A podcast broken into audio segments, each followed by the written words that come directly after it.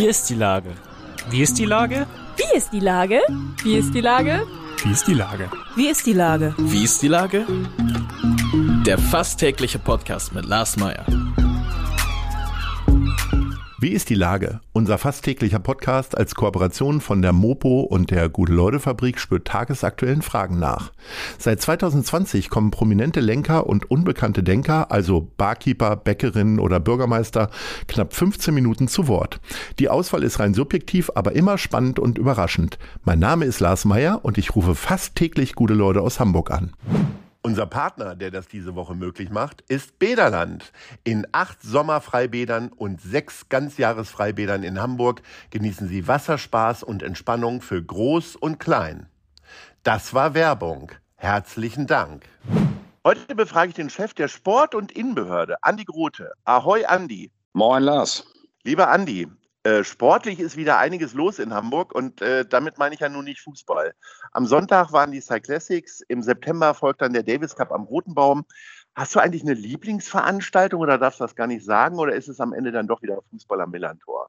Boah, also man ist emotional natürlich unterschiedlich stark äh, involviert, aber ehrlicherweise finde ich, ist das ganze Programm so hochkarätig. Das, ist, das sind eigentlich alles Sachen, äh, wo man versuchen sollte hinzukommen, ob das jetzt äh, Beachvolleyball, das, das äh, neue Elite-Turnier am, am Roten Baum war oder jetzt äh, Basketball Supercup oder der, die Side Classics oder wie gesagt eben äh, Tennis am Roten Baum, jetzt Davis Cup nochmal. Das sind schon äh, ja, coole Ereignisse. Dann frage ich mal anders. Welche Sportart würdest du von denen denn am liebsten beherrschen, wenn es so genügend Trainingsmöglichkeiten gäbe, zeitlich? Also Volleyball, Beachvolleyball macht mir schon Spaß. Also das äh, mache ich auch gelegentlich so ein bisschen. Und äh, das macht schon Laune. Und ich kann aber auch Fahrrad fahren. Also, du kannst Fahrrad fahren, sehr schön. Nee, das bin ich also übrigens die einzigen, die Classics sind die einzige Veranstaltung, die ich schon mal mitgefahren bin. Das ist das einzige, wo ich schon mal also wirklich aktiv auch. Äh, aber nicht wettkampfmäßig, äh, sondern eher so. Strecke absolviert habe. Nein, bei den, bei den Jedermännern. Ich bin irgendwann mal bei so einem äh, Triathlon, habe ich nur das Radrennen mitgemacht und dann musste man diesen Teufelsberg da hochfahren. Ich weiß gar nicht, ob man den bei den Cyclassics auch fahren muss. Äh, das ist ja wirklich gar fürchterlich, muss ich sagen. Ja, man fährt einen Berg, aber die, die Amateure fahren einen anderen Berg als die Profis. Also man fährt da hinten äh, in den, in den Elbvororten so ein bisschen über die Berge, aber es ist alles, äh, es geht alles noch. Bist du denn äh, so fahrradeifrig, dass du auch zu Terminen mit dem Fahrrad fährst? Agnes Jags macht ja gar nichts anderes, ne? Der fährt ja wirklich nur mit dem Fahrrad offensichtlich. Ja, ich glaube, ich werde ich werde jetzt ein bisschen mehr äh, Radfahren wieder. Wir haben es im Urlaub viel gemacht. Früher bin ich ja nur mit dem Rad gefahren. Ich habe auch noch nie ein eigenes Auto gehabt, aber jetzt fährt man natürlich mit dem, mit dem ähm, ja, man natürlich auch viel gefahren. Zeit ja. ist natürlich auch ganz, man nutzt Zeit halt einfach, ne? Man hat, hat ja immer irgendwie noch Telefonate zu machen, Unterlagen sich anzugucken. Manchmal kommt man erst im Auto dazu, die Terminvorbereitung reinzugucken. Deswegen ist das äh, so, diese Vorstellung, man radelt mal so fröhlich von einem Termin zum anderen, das gibt dann der Tagesablauf auch nicht immer her, also bei mir jedenfalls nicht. Aber so ein bisschen mehr mal kurze Strecken hier und da mal mit dem Rad zu fahren, das, äh, also ich habe mich gerade mal nach den Konditionen für das Dienstfahrrad erkundigt. Ist es dann ein E-Fahrrad oder so ein ganz normales 3- bis 5-Gang? Äh, das will ich, also das will ich mal nicht hoffen. Also wenn dann, wenn ich Rad fahre, dann fahre ich schon richtig. Also nein, E-Bike ist super, aber ich würde dann schon, also wenn, dann will ich auch. Da fühlt sich noch zu jung für. Effekt äh, haben, ja. Also ich bin, bin immer wirklich viel Fahrrad gefahren und äh, jetzt ähm, ist das halt ja, aus beruflichen Gründen ein bisschen weniger geworden. Aber bevor ich jetzt mit dem E-Bike fahre, da also, nee, nee. Äh, du hast den Urlaub gerade angesprochen. Äh, wie macht denn der Sportsenator Urlaub? Ist es dann Aktivurlaub oder doch eher unterm Sonnenschirm gut eingecremt und äh, Schirmchencocktail? Nö, also bei uns ist es eigentlich immer Nordsee. Das ist äh, das, was am meisten Erholung irgendwie ähm, ja, mit sich bringt. Also sobald ich da ein bisschen diesen offenen norddeutschen Horizont da habe und ein bisschen, bisschen Brise vom, vom Wasser, das ist schon hat schon was. Und das ist ja, na, wenn, wenn Hamburg 40 Grad sind, sind am Deich immer noch 33. Ist auch ein Unterschied. Also, oh, oh ja. Das, äh, und, dann, und, dann eher, und dann eher tatsächlich auch aktiv. Ich meine, wir haben einen kleinen Sohn, der, das ist unmöglich, da zu sagen, hier leg dich mal auf die Liege. Und ähm, da sind wir eigentlich immer irgendwie auf Achse und wir haben, sind diesmal wirklich echt viel auch, auch Rad gefahren. So auch, hat auch Spaß gemacht. Ist es denn, äh, fährst du dann automatisch in deine alte Heimat nach Büsum oder äh, entdeckst du dann auch mal äh, die ostfriesischen Inseln und dann geht's nach Norderney oder Sylt und füllst die Insel noch mehr auf? Wir haben schon so, haben so ein paar Präferenzen. Hauptsache, dass die Landschaft ist schön flach und es weht ein bisschen Wind.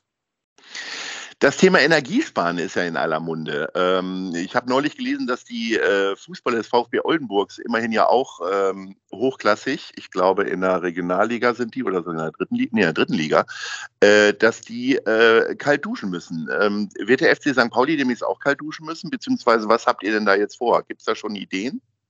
Was wir jetzt ja angeguckt haben als, äh, als Stadt und Senat, ist ähm, die ganze Situation in den öffentlichen Gebäuden und im öffentlichen Raum. Also wir sagen jetzt nicht demjenigen, der seine eigene ähm, Anlage hat oder seine Privaträume oder wie in der, ein Verein, der FC St. Pauli oder auch viele andere vereinseigene äh, Sportstätten haben, wie sie da die Wassertemperatur einstellen sollen. Wir sagen den Leuten ja auch nicht, wie sie, ähm, wie viel sie heizen sollen. Das hat ja auch jeder, ehrlich gesagt, einen starken eigenen Antrieb bei den Energiekosten. Ne? Aber wir haben eben gesagt, wir wollen auch ähm, hier als, als Stadt müssen wir natürlich auch unsere Hausaufgaben machen. Das haben wir hier ja auch in der Innenbehörde über den Krisenstab Ukraine auch alles koordiniert und äh, haben dann ja Vorgaben gemacht für natürlich auch für die öffentlichen Sporthallen, also Schulsporthallen, ne? dass wir da dann schon gucken, dass wir auch die Temperatur ein bisschen, bisschen runterdrehen und so.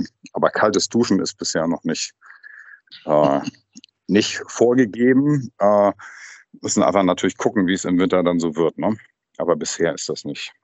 Also machen das, was man machen kann, ohne dass es jetzt zu, sag mal, schon sehr schwierigen äh, Einschränkungen kommt. Das heißt, es ist auch nicht zu befürchten, dass Schwimmbäder oder Sportstätten ganz zugemacht werden, um Energie zu sparen.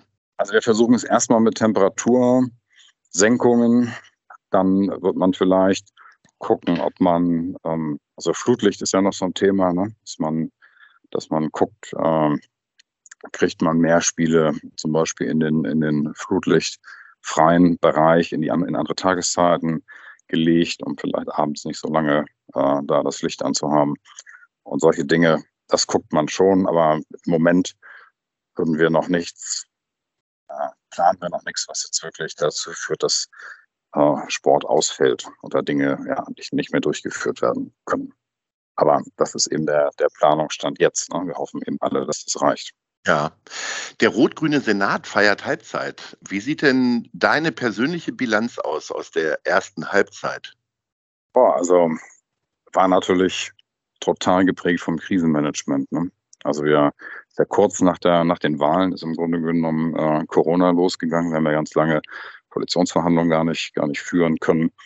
Im Grunde genommen, ähm, ja, ist dann ja, nach der Pandemie kam direkt Ukraine und äh, das war natürlich auch hier, also Polizei war stark, ja, gerade in der, in der Corona-Pandemie unterwegs, dafür gesorgt, dass die Stadt eben auch funktioniert, wenn ja auch viele Dinge anders sind, als sie sonst sind. Ne? Da waren die schon sehr gefordert. Konnte ja keiner Homeoffice machen. Und ähm, Feuerwehr genauso, gerade über den Rettungsdienst extrem äh, in die Krisenbewältigung eingebunden. Da ist schon richtig viel geleistet worden. Und ähm, dann haben wir einen zentralen Krisenstab gehabt, der ist dann im Grunde genommen von Corona direkt auf, auf Ukraine umgeschwenkt. Und dann haben wir natürlich auch im Sport richtig viel, ja, also daran arbeiten müssen, dass der Sport das eben auch alles gut übersteht. Ne? Wir wollten ja keinen kein Verein und kein Veranstalter da irgendwie verlieren durch die Pandemie. Und das war ja mass waren ja massive Einschränkungen. Und deswegen sind wir ganz froh, dass wir mit all den, den Hilfspaketen und, und Unterstützungsmaßnahmen und alles, was wir da so im Laufe der Zeit auf den Weg gebracht haben, dass wir das, dass das geklappt hat, ne? dass alle durchgekommen sind, dass wir keinen Verein verloren haben. Und im Gegenteil, jetzt haben wir dieses Neustartprogramm gemacht mit den Active City Startergutscheinen, dass jeder, der in den Verein neu eintritt, 80 Euro quasi im Gegenwert an Vereinsleistung kriegt und haben dadurch sehr dazu beitragen können, dass viele Vereine jetzt schon wieder auf Mitgliederstand sind wie vor Corona, die Mitgliederverluste ausgeglichen werden konnten. Das ist eine ziemlich gute Entwicklung. Da haben wir halt, da haben wir halt auch sehr, ja, viel, da ist viel Energie reingegangen, ne, dass das irgendwie klappt und ja, und gleichzeitig muss man natürlich sehen, dass man auch in so einer Krisenzeit so diese Zukunftsthemen nicht aus dem Auge verliert. Ne? Also wir haben viel gemacht, war im weiteren Personalaufbau und ähm, bauen ja zwei neue, ein komplett neue Einsatzleitstellen für Polizei und Feuerwehr. Bei Feuerwehr kann man die Baustelle schon angucken, da ist es schon losgegangen. Polizei kommt auch noch. Bei Polizei bauen wir die Akademie in wesentlichen Teilen neu. Das ist ja da, wo im Grunde genommen die Polizei der Zukunft ausgebildet wird und so ein Stück weit geformt wird. Ganz wichtiges Modernisierungsvorhaben und, und, und. Also an vielen Stellen bauen wir da ziemlich intensiv an der Zukunft, auch wenn, wenn gleichzeitig noch Pandemie oder andere Krisen laufen. Und dann, dann gab es ja noch so ein paar kleine Themen. Wir haben, ja zwei große Hamburger verloren, ähm, Jan Fedder und, und Uwe Seeler. Und bei Jan Fedder konnten wir ja hier den Anstoß geben für die Jan Fedder Promenade mit der mit der Witwe von, von, äh, von Jan mit Marion Fedder. Das war, mhm. glaube ich, irgendwie eine schöne, also irgendwie eine schöne, auch zu Hamburg passende Würdigung. Die geht ja da an all den Orten vorbei, wo er auch gewirkt und gelebt hat. Und das war irgendwie, glaube ich, eine ganz schöne Sache, dass wir das hingekriegt haben. Und jetzt äh, mit Uwe Seeler, das war natürlich auch ein Einschnitt. Der einzige Sportler, der Ehrenbürger war und der ja wie, also im Grunde genommen gibt es ja überhaupt keinen Sportler in der gesamten Geschichte der Stadt, der so mit der Stadt verbunden und so mit ihr, mit ihr identifiziert wurde. Und ähm, mit dem wir auch viel Kontakt hatten, mit dem ich auch viel Kontakt hatte, mit dem wir viel gemacht haben, Uwe Seeler Preis und so weiter. Und das war natürlich dann auch sehr bewegend. Jetzt äh, ist ja auch noch nicht lange her. Und ja, das waren so ein bisschen die, die Themen, die uns beschäftigt haben. Und vielleicht auch noch ein Punkt, finde ich, der die beiden letzten Jahre geprägt hat. Wir haben uns natürlich mit vielen Menschen rumschlagen müssen, die jetzt unter der Überschrift häufig Querdenker sich hier formiert haben und eben eine ganz andere Sicht auf die Welt haben. Das mussten wir ja alle lernen, dass die Corona-Pandemie da auch so ein paar, paar ja, Gruppen, Strömungen, Bewegungen in der Gesellschaft offengelegt hat oder zum Teil auch erzeugt hat, die einem schon ein bisschen Sorgen machen können, ne? weil sie so in einer ganz anderen, in ihrer eigenen Wahrheit unterwegs sind und eigentlich nicht mehr erreichbar sind mit, mit Rationalität und mit, mit Fakten. Und das ist ein, das ist ein Problem. Die Gruppe ist ja weiter da. Die schwenken jetzt dann, also die sind dann direkt von Corona auf Ukraine umgeschwenkt mit, mit einer pro-russischen Haltung. Also manche, also Teile jedenfalls, so manche Telegram-Gruppen, die waren dann plötzlich von einem Tag auf den anderen ging es nicht mehr um Corona, sondern um, um Russland und Ukraine. Und jetzt formiert sich das in Richtung Energiepreise. Ne? Also der, die Vorbereitung des Wutwinters. Und, ähm, Wie will man denn darauf reagieren? Das ist ja auch äh, relativ schwer zu handeln, ne? weil ähm, ich sag mal, Strafverfolgung ist fast nicht möglich, ja auch bei persönlichen Diffamierung.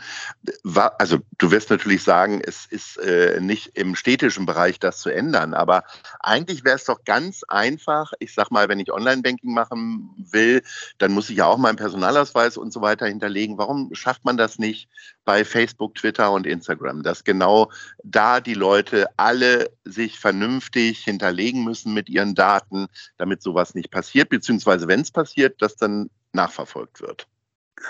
Also das eine ist ja sozusagen das, was da äh, strafrechtlich auch, auch im Internet passiert. Da ähm, hat sich ja ein bisschen was getan. Also dass ähm, eben auch die, die Daten zumindest, die hinterlegt werden, also viele hinterlegen ja Daten, dass die zumindest dann auch, dass man darauf auch einen Zugriff bekommt. Das funktioniert bei manchen Plattformen gut, bei anderen schlechter.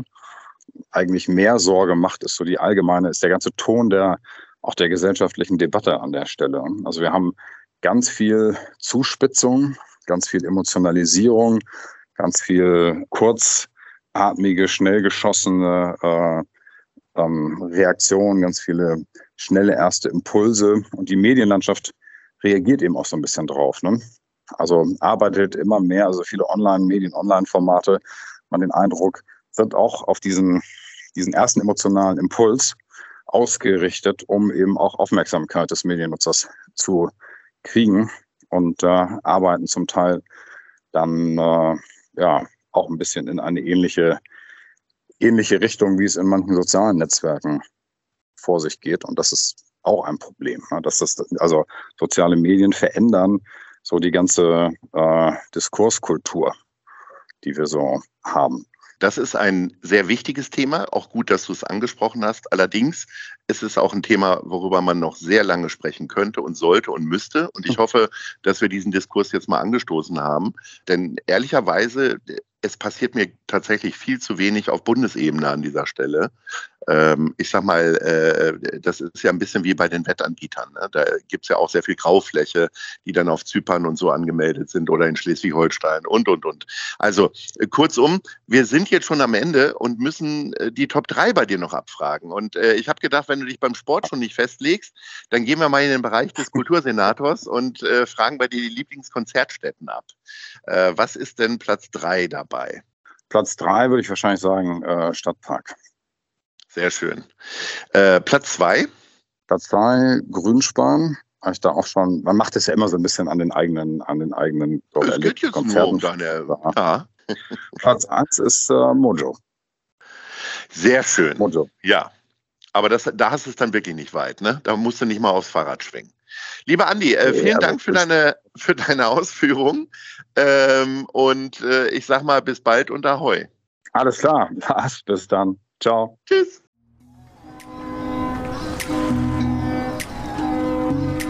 Eine Produktion der Gute-Leute-Fabrik in Kooperation mit der Hamburger Morgenpost.